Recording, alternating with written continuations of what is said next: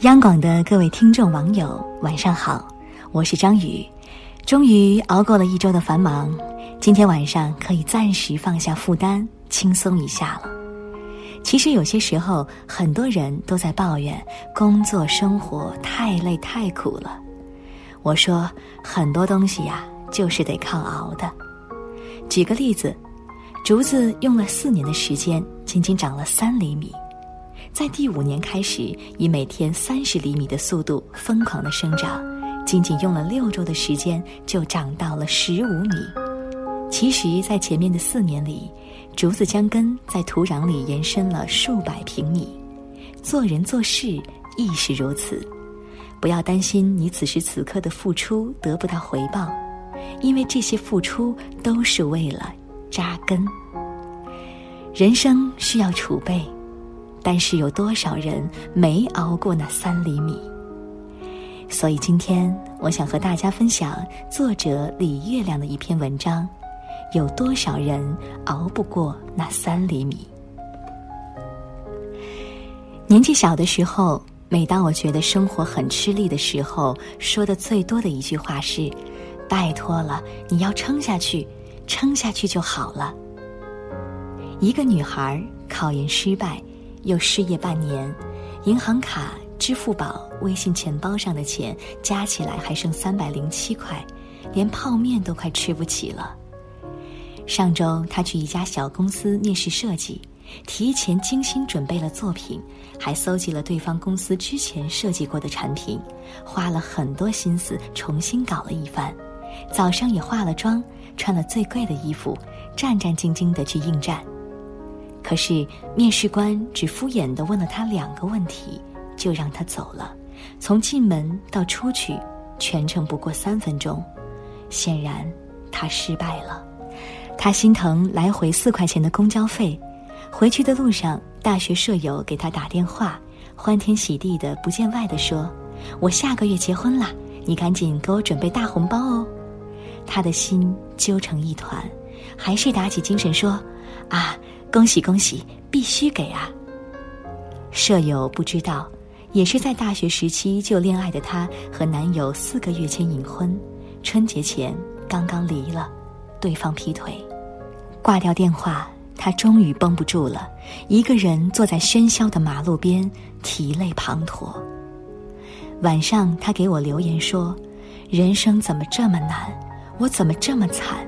真的快熬不下去了。”我当时正在看一篇关于胡谦的文章，胡谦不著名导演，很有艺术天分，但几次筹划自己的电影都因无人赏识、资金不足而胎死腹中。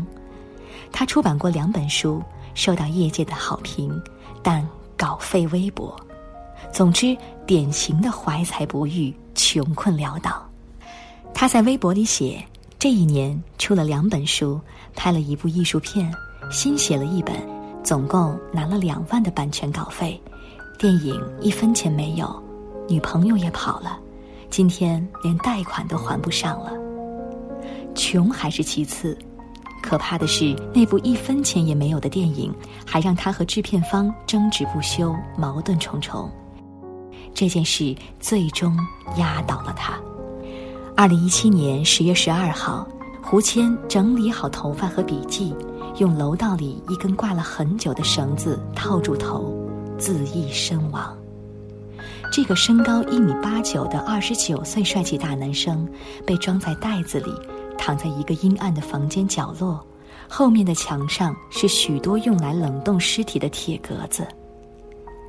然而，二零一八年二月，胡谦的一作《大象席地而坐》获柏林电影节论坛单元最佳影片奖。电影节官方称赞这部作品视觉效果震撼，是大师级的。可是，胡谦不会知道了。我和胡谦的书同属一家出版社，得知影片获奖那天，出版社的编辑在群里深深扼腕：“太遗憾了，这个傻子，他再多撑五个月，天就亮了啊！”是啊，天马上就亮了。偏偏他就倒在了太阳升起前的一分钟。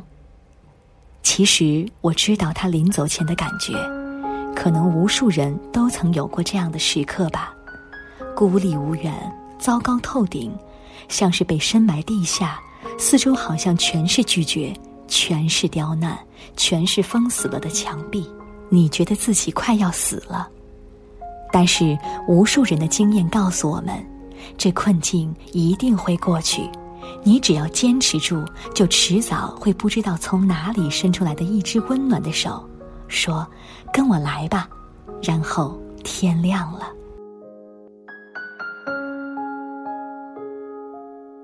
我家楼下有个阿姨，活得特别欢快，喜欢穿艳丽的花衣服。跟谁都喜欢开玩笑，我每次看到他都心情大好。有次我和我妈散步，碰上那阿姨，她嘻嘻哈哈的告诉我们，女儿抱了一只猫回来，三岁的外孙子非说他也是猫，趴地上在猫碗里吃饭，拉都拉不起来，他只好假装吃了一口猫粮，又假装中毒倒在地上抽搐了十分钟，这才吓住了外孙。阿姨边说边学着抽，笑得我不行。她走后，我妈说：“其实这阿姨挺不幸的，年轻时老公就发疾病去世了，她靠打零工养大了一儿一女。结果前几年刚结婚的儿子又车祸去世，现在女儿也离婚了，状态很不好。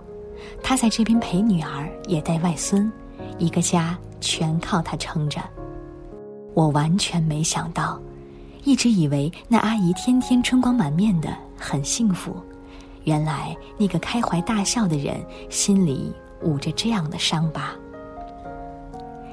那天看着身边走来走去的人，我就想，这些平静神色的后面，谁在下雪，谁又在结冰呢？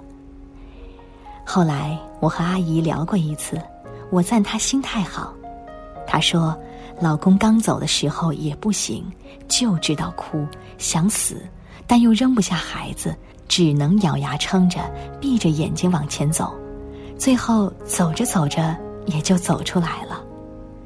而经历过老公、儿子去世这种打击之后，现在没什么能打倒他了。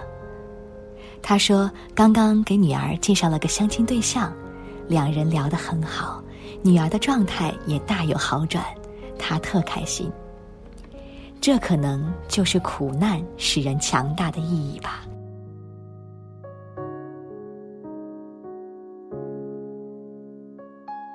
当你经历过、应对过苦难，你就有了经验和底气，下次他再来，你就不那么害怕了，因为你知道无非如此，也知道如何去击败他，至少不会被他击败。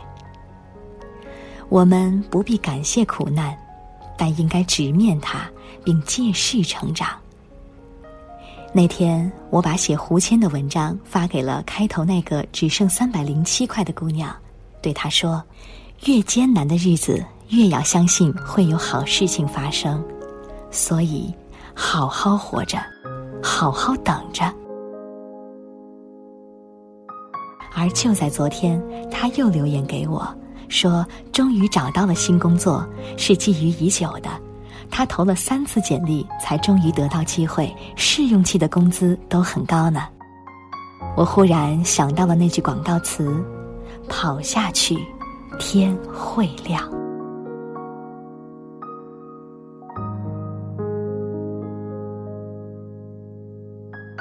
网上有很多关于最难的时候你是怎么熬过来的话题。有人说靠吃东西，一个月胖了十五斤；有人说靠写东西，把坏情绪都写在本子上，让他去承担；有人单曲循环一首外国民谣，直到每个单词都能准确的拼出来；有人读书，有人画画，有人听相声，有人打游戏，有人疯狂健身，有人疯狂工作。但是更多人其实没有任何技巧，就是笨笨的熬，就是每一天都强迫自己去做该做的事，该上班上班，该学习学习，该投简历投简历，该发传单发传单，就是粗糙的。迟钝的、麻木的坚持，不停止，不放弃，就算泪流满面，也闷着头固执向前。然后那些艰难，不知何时就过去了。人这辈子，谁不得有那么几回被苦难教做人？那种被生活一巴掌连着一巴掌呼得满地找牙的感觉特别不好，但是你要记得，无论境况多糟糕，只要不认怂，生活就没办法撂倒你。再艰难的困境，走下去就是柳暗花明。关键是你要挺住，不要停。我是张宇，今天就到这里吧。祝各位晚安。如果骄傲没被现实大海冷冷拍下，又怎会懂得要多努力才走得到远方？如果梦想不曾坠落悬崖，千钧一发。又怎会晓得执着的人拥有隐形翅膀？把眼泪装在心上，会开出勇敢的花。可以在疲惫的时光，闭上眼睛闻到一种芬芳，就像好好睡了一夜，直到天亮。又能边走着边哼着歌，用轻快的步伐。